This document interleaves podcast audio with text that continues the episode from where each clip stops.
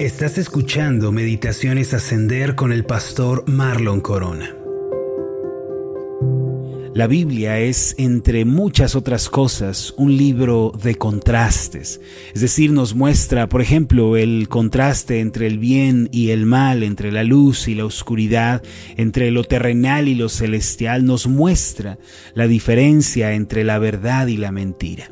Y sin duda, uno de los más grandes contrastes revelados en la Biblia es el de la sabiduría y la necedad. Este es uno de los temas de mayor importancia en toda la escritura, pues expone dos filosofías de vida muy diferentes en su fundamento y en su esencia. Y ambas posturas de vida, mis amados, la sabiduría y la necedad, tiene un alcance sin precedentes en la vida del hombre. Por eso cada persona, y mayormente los creyentes, deben llegar a identificarse con una de estas dos filosofías de vida.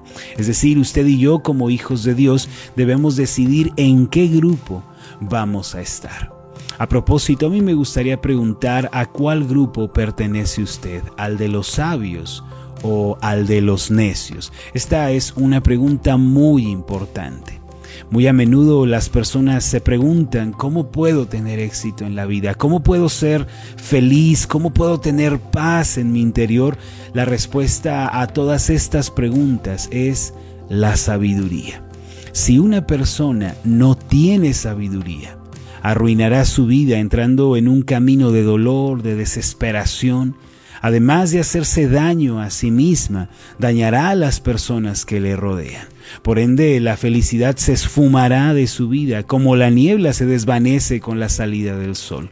No obstante, si una persona tiene sabiduría, se va a encaminar al éxito y a la bendición. Tal persona va a tomar buenas decisiones, va a ser asertiva y aprovechará las oportunidades que aparezcan en su camino.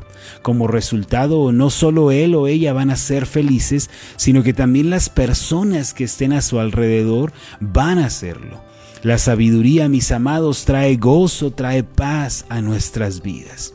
Ahora puede que en este punto usted se pregunte, bueno, ¿y qué es la sabiduría? El diccionario bíblico Holman la define como sensatez, prudencia y acierto. Estas tres cualidades son propias de la sabiduría, sensatez, prudencia o acierto. La sensatez no es otra cosa sino pensar bien las cosas antes de actuar. Además, se relaciona con la madurez. Una persona que no ha madurado a menudo es arrebatada, es torpe en cuanto a sus decisiones. La prudencia es la capacidad de distinguir entre lo que es conveniente, de lo que destruye y de lo que es perjudicial. Una persona sabia tiene discernimiento entre lo verdaderamente bueno y lo que es malo aunque esto último tenga apariencia en un principio de ser beneficioso. Así también el acierto, que es otro de los significados bíblicos de la sabiduría, es la toma de buenas decisiones. En pocas palabras es acertar a lo bueno, a lo agradable, a lo que es conveniente. Lo contrario es tomar decisiones equivocadas que llevan a la destrucción y a la infelicidad. Hace años venía a nuestra iglesia un hombre que se dedicaba a las ventas ambulantes. Su esposa terriblemente había caído en infidelidad y él quería restaurar su matrimonio. Aunque su esposa también estaba en la mejor disposición, era muy difícil para ambos ponerse de acuerdo.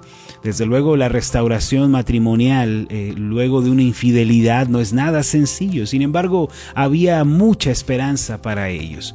Lo triste de todo el asunto es que el hombre se desanimó al no ver los cambios esperados en un tiempo corto yo le aconsejé que esperara, que siguiera trabajando en su matrimonio, pero muy desesperado, ya muy frustrado, él decidió divorciarse y dejar atrás a su esposa.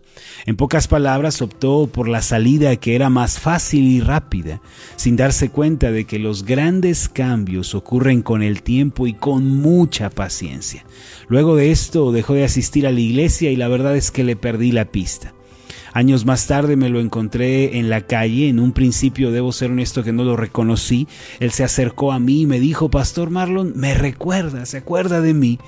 Honestamente no lograba yo recordar su rostro y al platicarme más sobre él le dije, ah, ahora lo recuerdo, sí hermano, ya sé quién es.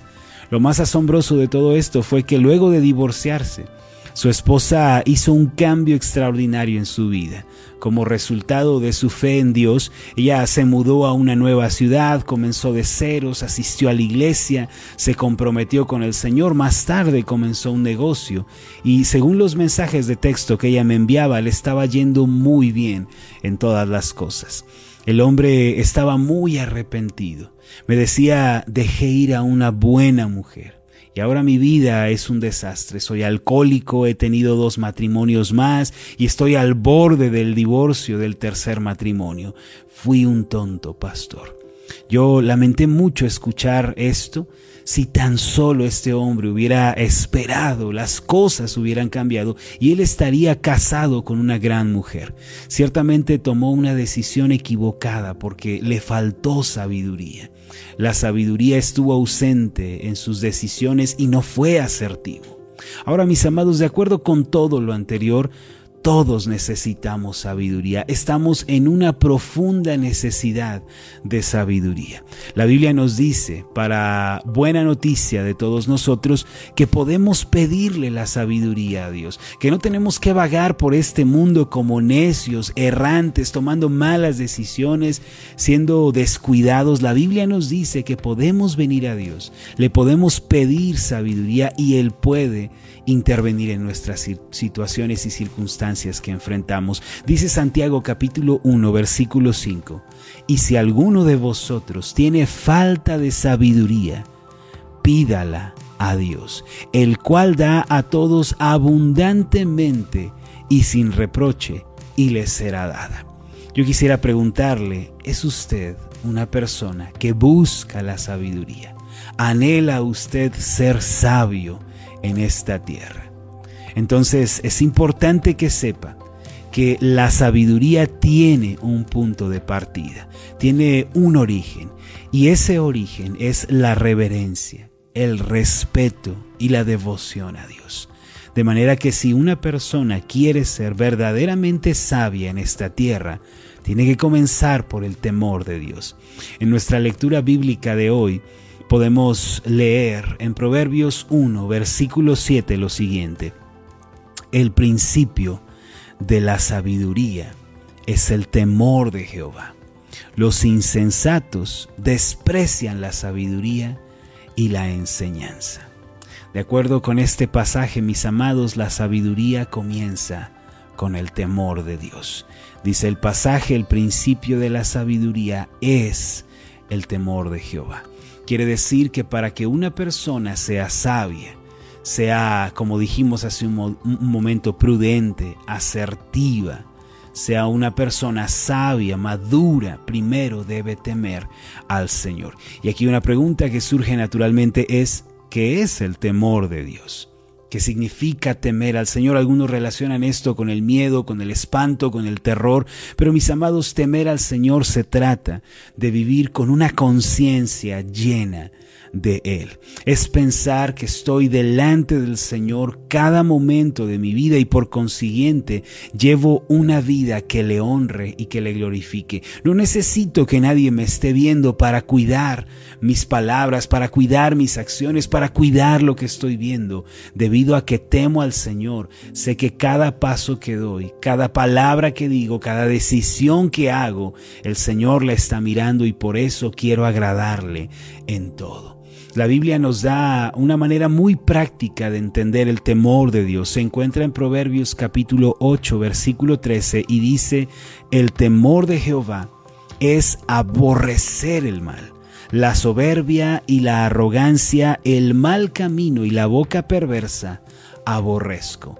Esto, mis amados, es el temor de Dios. Aquella persona que quiera ver la felicidad, el éxito, la paz en su vida personal, primero debe volverse a Dios de todo corazón, debe vivir con devoción y debe honrar al Señor.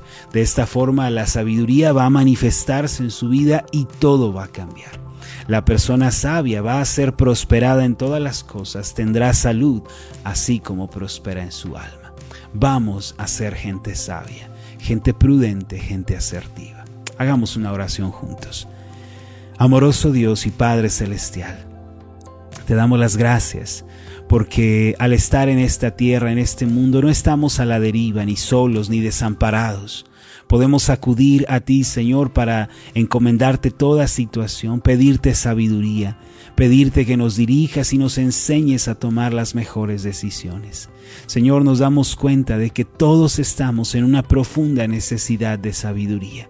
Sabemos que no la podemos encontrar, esta preciosa bendición en las cosas de esta tierra. La sabiduría que necesitamos no está en la filosofía, ni en la psicología, ni en la religión, sino que está en ti, Señor. Te pedimos en el nombre de Jesús que nos hagas gente sabia, gente prudente, gente asertiva, que teme a tu nombre, que busca hacer tu voluntad, que aborrece el mal camino. Ayúdanos, Señor, a ser gente sabia, para que podamos alegrarnos en esta tierra, traer felicidad a nuestros corazones y disfrutar, Señor, de la vida que nos has regalado. En el nombre de Jesús te pedimos todo esto. Amén y amén. Hola, ¿qué tal? Mi nombre es Marlon Corona y ha sido un placer enorme estar contigo en esta meditación. Mi oración es que tú seas prosperado en todas las cosas y que tengas salud así como prospera tu alma. Puedes encontrarnos en nuestra página de Facebook como Ascender. Escríbenos un mensaje y cuéntanos cuál ha sido tu experiencia con las meditaciones Ascender. Hasta la próxima.